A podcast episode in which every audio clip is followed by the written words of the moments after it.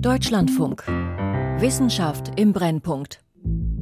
We talk about a dangerous and deadly fungal infection, Candida auris. Candida auris ist ein ganz spannender Fall, eine Pilzart, die im Jahr 2009 das erste Mal beschrieben worden ist. A fungus that has already infected at least 587 people in the US. Dann hat man in den nächsten Jahren gemerkt, dass dieser Pilz plötzlich an anderen Stellen der Welt auch auftritt. Mittlerweile auf allen Kontinenten a highly contagious fungal infection that may not respond to medication. Und als letztes hat man noch festgestellt, dass dieser Pilz tatsächlich vom Mensch zu Mensch übertragbar ist. Böse Pilze. Teil 2. Der Mensch in schlechter Gesellschaft. Von Christine Westerhaus. Bakterien, Viren, Parasiten. Der Mensch lebt in einer Welt voller Mikroben. Mit den meisten hat er sich arrangiert. Auch Pilze haben den Menschen bislang kaum behelligt. Doch das muss nicht so bleiben. Oliver Kurzei, Vorstand des Instituts für Hygiene und Mikrobiologie am Universitätsklinikum Würzburg. Tatsächlich können sich Pilze anpassen und wir sehen gerade in letzter Zeit auch Veränderungen und neue Erreger, die zum Beispiel als Infektionserreger auftreten, die wir vorher gar nicht so gesehen haben. Bei Candida auris sind wir beunruhigt, weil er der erste Erreger sein könnte, der die Temperaturbarriere durchbrochen hat. Und ich werde Ihnen erzählen, warum. Arturo Casadeval forscht an der Johns Hopkins School of Public Health in Baltimore. Die meisten Menschen machen sich wegen Pilzkrankheiten keine Sorgen, höchstens wenn sie mal einen Nagelpilz haben. Wir haben zwar Angst vor Viren, Malaria oder Tuberkulosebakterien, aber nicht vor Pilzen. Dabei ist ihre Zerstörungskraft gewaltig. Überall auf der Welt bringen sie ganze Tier- und Pflanzenpopulationen an den Rand der Existenz. Im Tierreich sehen wir das ja schon. Konstantin Urban, Immunologe an der Umeå-Universität in Schweden. Es gibt eben diese Zytritpilze, die Amphibien, vor allem Frösche, infizieren können und auch schon zur Auslöschung bestimmter Froscharten geführt hat. Viele Tiere kriegen ganz viele Pilzinfektionen, Pflanzen kriegen ganz viele Pilzinfektionen, aber der Mensch eigentlich nicht. In jedem Kubikmeter Luft schweben zwischen 1000 und 10.000 Pilzsporen. Tagtäglich atmen wir unzählige davon ein. Krank machen sie uns nicht. An den Eintrittspforten in den Körper, wie zum Beispiel der Lunge, verstellen ihnen Immunzellen den Weg. Unser Immunsystem ist wirklich exzellent in der Lage, Pilze zu bekämpfen. Da gibt es bestimmte Bestandteile, zum Beispiel bestimmte Zellen im Blut, die wirklich Pilze sehr effizient angreifen und töten. Und das schützt uns eigentlich vor solchen lebensbedrohlichen Infektionen. Doch allein in Deutschland leben Schätzungen zufolge etwa vier Millionen Menschen mit eingeschränkter Abwehr. Und diese Patienten, die sind tatsächlich in den letzten Jahrzehnten, so ich würde denken ab den 70er, 80er Jahren, wesentlich häufiger geworden. Und da müssen Sie einfach mal denken an die, an die Entwicklung der modernen Medizin, die Intensivmedizin, dass wir heute Patienten wirklich äh, in einem künstlichen Koma am Leben erhalten können und bei denen kein Organ mehr richtig funktioniert oder Organtransplantationen, Stammzelltransplantationen, ab den 80er Jahren die HIV-Pandemie, all das hat dazu geführt, dass wirklich diese immunsupprimierten Patienten, also Patienten, deren Immunsystem nicht mehr richtig funktioniert, zugenommen haben und diese Patienten kriegen invasive Pilzinfektionen. Wie angreifbar Menschen werden, wenn ihr Immunsystem sie nicht mehr schützt, hat sich im Mai 2021 in Indien gezeigt. Damals erreicht die Covid-Pandemie dort einen neuen Höhepunkt. Die Krankenhäuser sind überfüllt, viele Patienten müssen beatmet werden. Dann greift eine neue Krankheit um sich. Black fungus first attacks the eyes and nose. If left untreated, It can be fatal. Der schwarze Pilz hat den Patienten längst befallen, greift Organe an, frisst sich durchs Gewebe aggressiv. Jeder zweite stirbt daran. It is called mucormycosis, better known as the black fungal infection. Dramatische Bilder gingen um die Welt. Sie zeigen Menschen mit schwarz gefärbten Nasen, die Augen von einer dicken schwarzen Kruste bedeckt.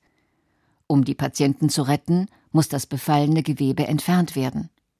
Wo der Pilz in den Körper gelangt, löst er eine Blutvergiftung aus. Jeder Zweite stirbt an der Infektion. Allein im indischen Bundesstaat Maharashtra sind es mehr als 1200 Tote. Sowas hatte ich noch nie erlebt. Ich habe mit Kollegen aus Indien gesprochen, die gesagt haben, dass eigene Stationen in den Krankenhäusern eingerichtet worden sind, nur um diese Patienten da zu behandeln. Diese Patienten brauchen häufig eine operative Therapie, also da muss Teil des infizierten Gewebes müssen weggeschnitten werden. Und es gab OP-Pläne, die den ganzen Tag nur einen Patienten mit Pilzinfektion nach dem anderen auf dem OP-Plan hatten. Also das ist unglaublich dramatisch gewesen. Eine Ausnahmesituation, sagt Oliver Kurzei. Wegen extrem hoher Covid-Zahlen, zusätzlich einer sehr freizügigen Therapie mit Cortison, die prinzipiell natürlich sinnvoll ist bei diesen Patienten, aber nicht in einer unkontrollierten Dosierung, die dann zu einer schweren Immunsuppression führt, und einer sehr hohen Rate von Patienten, die zuckerkrank sind. Das Cortison hat nicht nur die überschießende Immunreaktion auf das Coronavirus gebremst, viele der Betroffenen waren Diabetiker. Der hohe Zuckergehalt in ihrem Körper bot den Pilzen optimale Wachstumsbedingungen.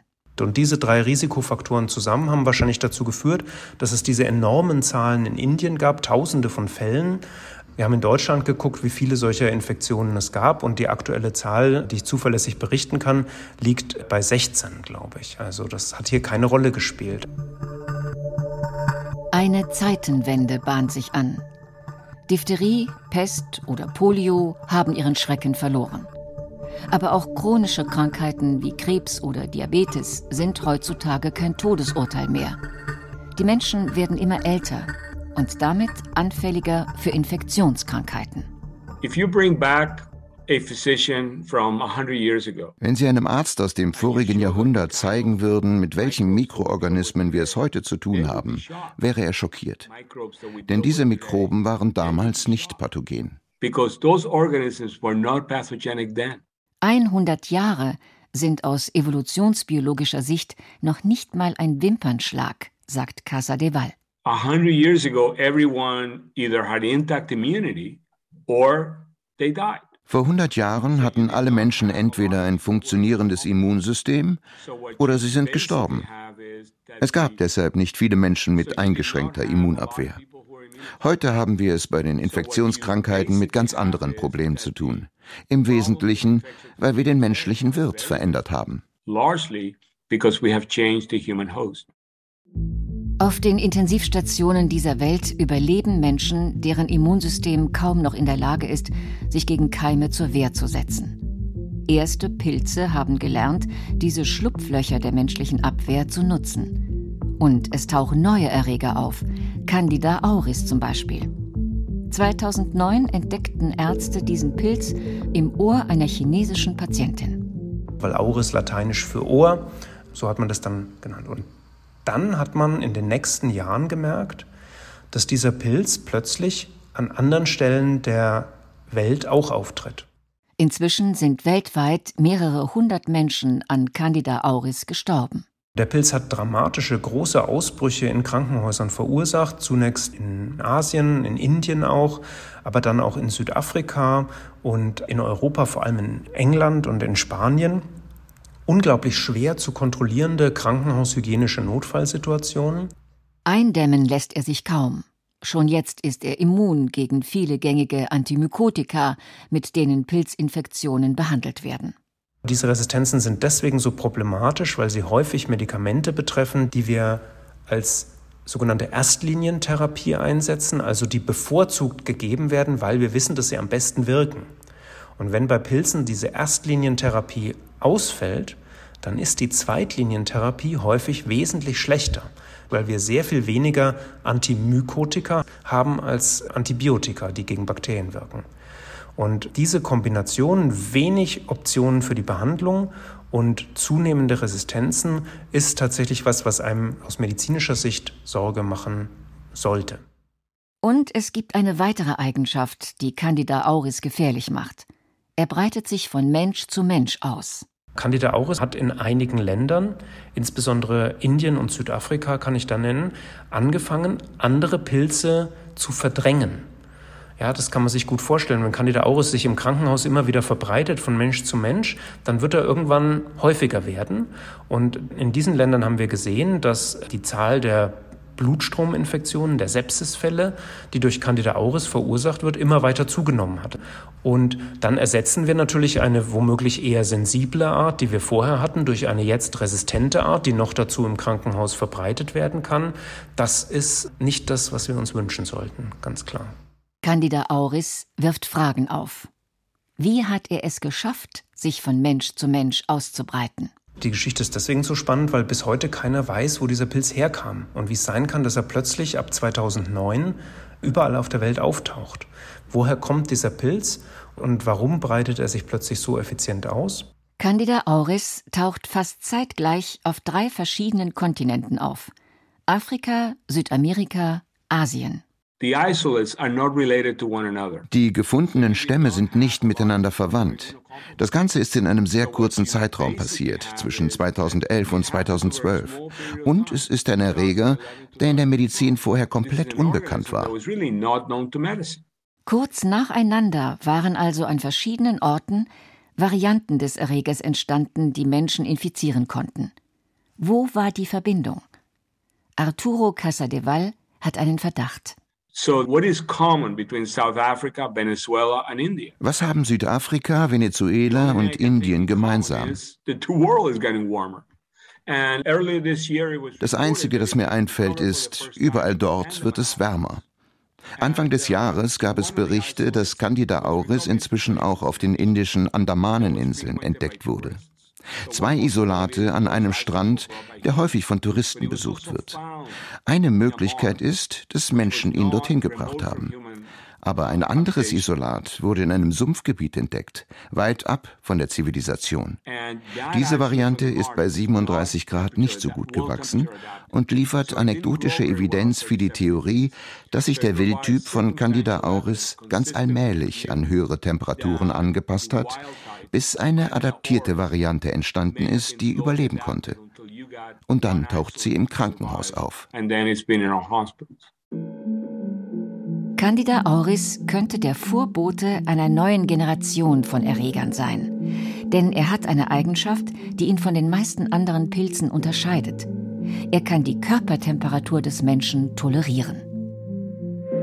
So blöd es klingt, 37 Grad ist für die meisten Pilze nicht wahnsinnig angenehm. Und ganz, ganz viele von den über 1,5 Millionen Pilzen, die es wahrscheinlich gibt auf dem Planeten, können bei 37 Grad überhaupt nicht mehr wachsen.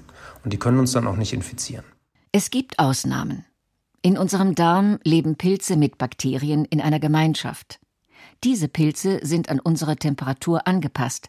Und es gibt sogar spezielle Immunzellen, die ihnen Zutritt in den Körper gewähren. Doch die meisten anderen Pilze leben im Wald, im Boden, auf Steinen oder in der Biotonne und gedeihen bei molligen 25 Grad am besten. Sie müssten also mehr als 10 Grad überwinden, um auch in uns wachsen zu können.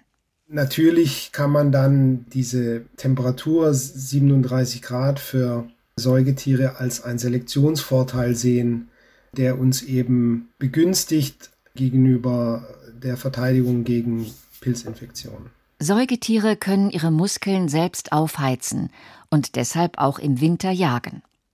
In vielen Lehrbüchern steht, damit seien sie Reptilien überlegen, die bei Kälte zur Bewegungslosigkeit verdammt sind.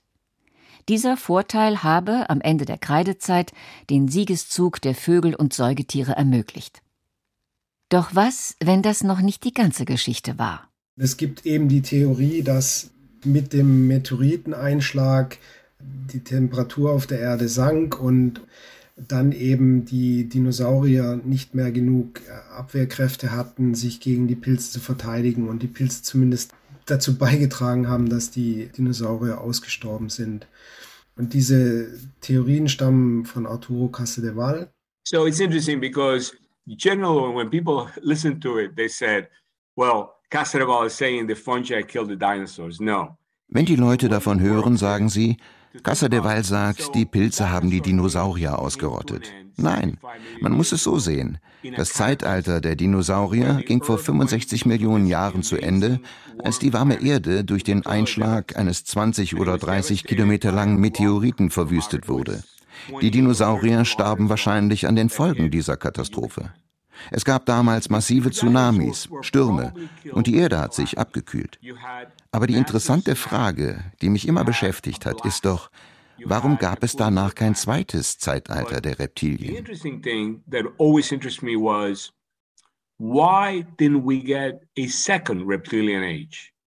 Die Dinosaurier, die zu den Reptilien gehören, hatten über Millionen von Jahren die Tierwelt dominiert, erzählt der Mikrobiologe von der Johns Hopkins School of Public Health.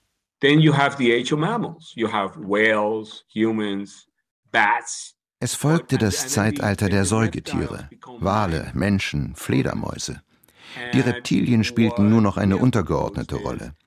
Unsere Theorie war, dass ein Pilzfilter die Reptilienpopulation niedrig hielt. Die Säugetiere waren kleine Kreaturen, Sie waren warm, hatten eine hohe Körpertemperatur. Sie konnten sich bewegen, sie konnten fressen. Und ihre Körpertemperatur schützte sie vor Pilzen. Die Idee ist also, dass wir hier sind, weil es am Ende der Kreidezeit einen Pilzfilter gab. Das könnte erklären, warum wir so resistent sind gegen Pilze. Beweisen lässt sich das nicht. It's a theory. It's a theory. It's an idea. Ja, das ist natürlich eine schöne Theorie, aber es verdichten sich ja auch die Kennzeichen, dass Dinosaurier nicht wechselwarm waren, sondern eben auch warmblütig.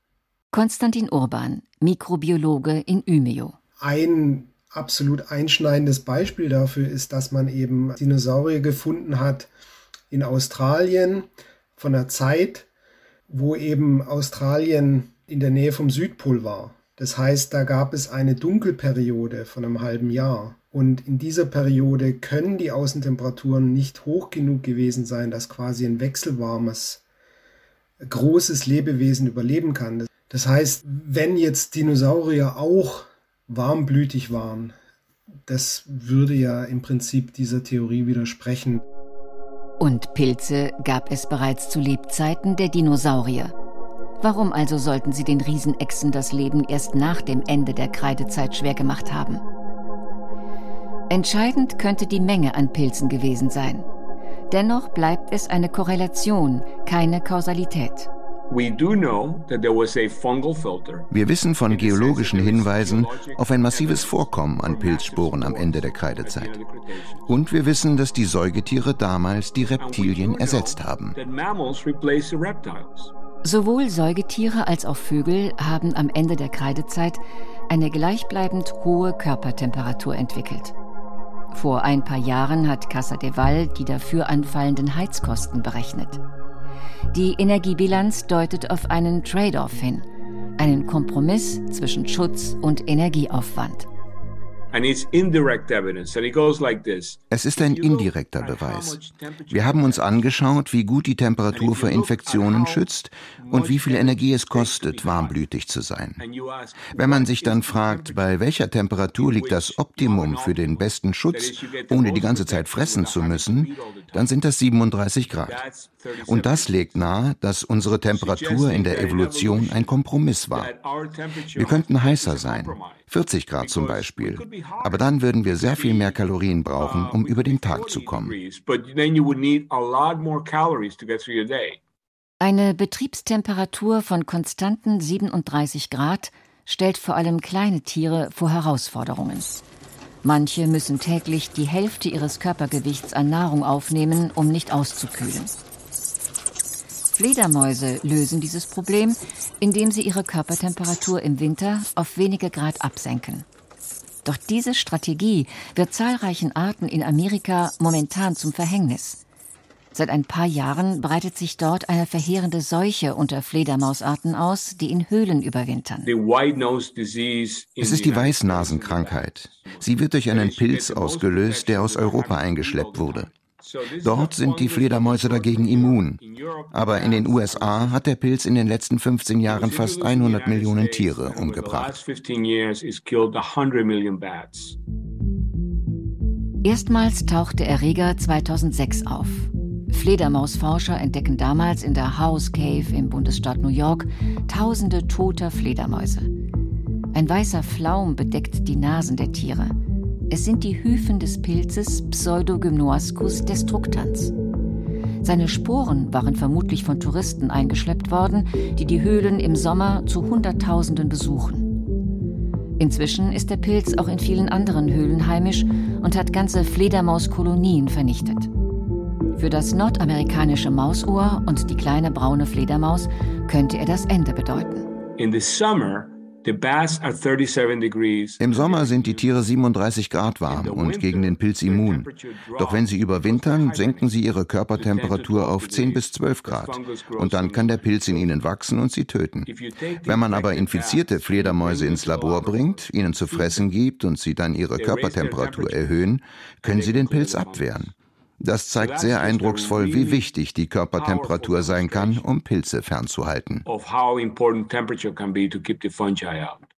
Dazu passt eine weitere Studie, die Casa de Val durchgeführt hat. Für fast 5000 Pilzstämme hat er bei unterschiedlichen Temperaturen das Wachstum untersucht. 30 Grad tolerierten alle Pilze gut – doch jedes weitere Grad hat ihr Wachstum ausgebremst und jeweils sechs weitere Prozent der Pilzstämme absterben lassen. Nur ein Bruchteil der Pilzstämme hat jenseits der 37 Grad überlebt. Damit sind wir für die meisten Pilze eine schwer einzunehmende Festung. Oliver Kurzei. Und so ein Schritt zu sagen, ich schiebe mein Wachstumsoptimum von 25 Grad zu 37 Grad, das ist biologisch, da liegen Welten dazwischen, ja. Unmöglich ist es aber auch nicht. Pilze sind lebende Organismen. Sie können sich anpassen. Im Labor ist das machbar. Sie können einen Pilz, der nur bis 32 Grad wachsen kann, langsam an höhere Temperaturen gewöhnen.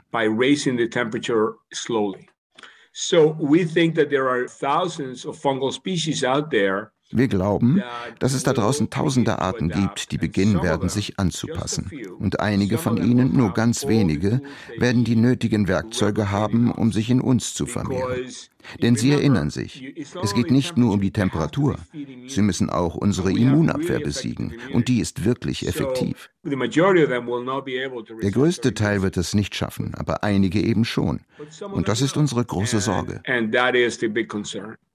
Schon jetzt haben erste Pilze dazugelernt. Der Klimawandel trainiere sie auf höhere Temperaturen, befürchtet Casa de Val. Wir sollten nicht auf die Durchschnittstemperatur schauen. Die ist ja bisher nur um etwa ein Grad angestiegen. Was wir uns anschauen müssen, ist die Zahl der Tage mit extremer Hitze.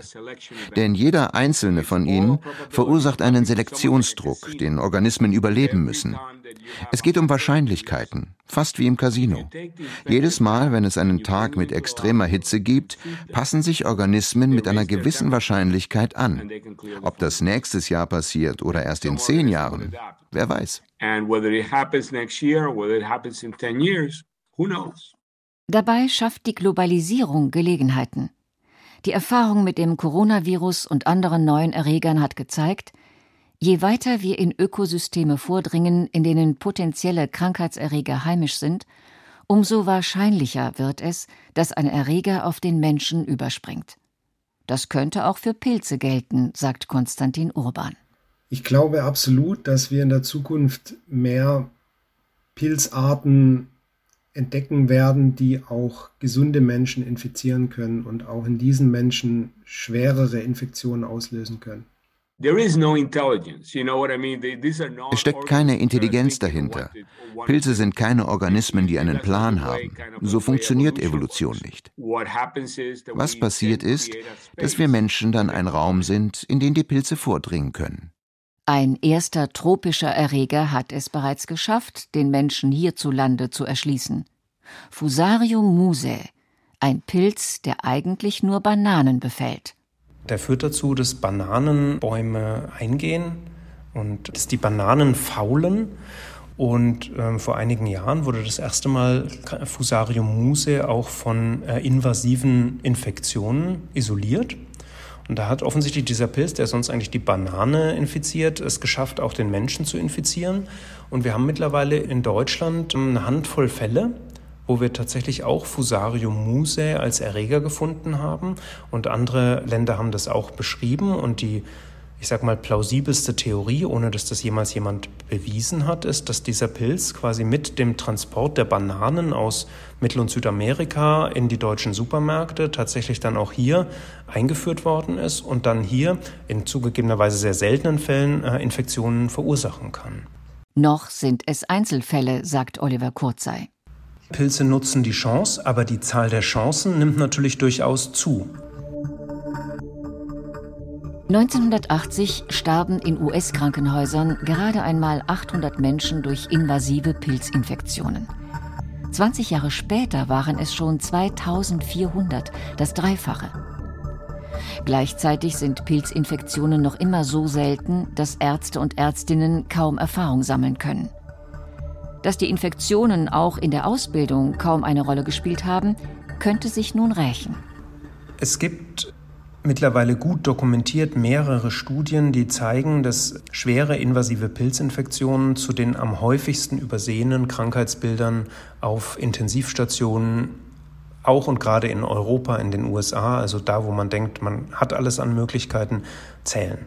Also das sind Erkrankungen, die schwer zu erkennen sind und die deswegen auch häufig ganz übersehen oder zu spät erkannt werden. Die Auswahl an Medikamenten ist überschaubar, was auch mit unserer evolutionären Nähe zu den Pilzen zu tun hat. Viele Leute denken, Pilze sind so eine Art Pflanze ohne Grün, aber tatsächlich sind eigentlich Pilze eher Tiere ohne Bewegung. Und diese enge Verwandtschaft führt dazu, dass es viel schwieriger ist, Medikamente zu entwickeln, die der Pilzzelle schaden und der menschlichen Zelle nicht. Das macht die Entwicklung neuer Medikamente kompliziert. Unmöglich ist sie nicht. Kleinere Unternehmen haben in Antimykotika investiert und sind fündig geworden. Und wir haben aktuell eine Reihe von neuen Substanzen, darunter auch einige neue Substanzklassen in der klinischen Erprobung, die hoffentlich zeitnah, und zeitnah heißt wirklich in den nächsten, ich sag mal, drei Jahren unser therapeutisches Spektrum erweitern werden. Das ist wirklich eine gute Nachricht. Trotzdem werden wir, auch wenn das alles klappt, äh, immer noch weit weg sein von der Vielzahl der Antibiotika, die wir für die Behandlung bakterieller Infektionen haben. Die Welt wird sich weiter verändern und mit ihr die Pilze, von denen sich einige anpassen werden. Sie reisen um den Globus und treffen auf eine Bevölkerung, die älter und kränker wird. Wir sind nicht der bevorzugte Wirt der pathogenen Pilze, aber die Gleichgewichte verschieben sich. Wenn Sie fragen, müssen wir Angst haben, wir beide als gesunde Menschen, die keine schweren Grunderkrankungen haben, hoffe ich, dann ist es sehr, sehr, sehr unwahrscheinlich, dass für uns invasive Pilzinfektionen ein Problem werden. Deswegen müssen wir, glaube ich, nicht damit rechnen, dass wir in, in absehbarer Zeit tatsächlich, ich sag mal, eine Killerpilzpandemie kriegen, die auch den normalen, gesunden Menschen bedroht. Böse Pilze. Teil 2 Der Mensch in schlechter Gesellschaft von Christine Westerhaus. Es sprachen Elisabeth Hartmann und Hüseyin Michael Cirpici. Ton Benno Gromzig und Marcel Christmann. Regie Anna Panknin. Redaktion Christiane Knoll. Eine Produktion des Deutschlandfunks 2022. Beide Teile finden Sie unter deutschlandfunk.de slash Wissenschaft im Brennpunkt und überall, wo es Podcasts gibt.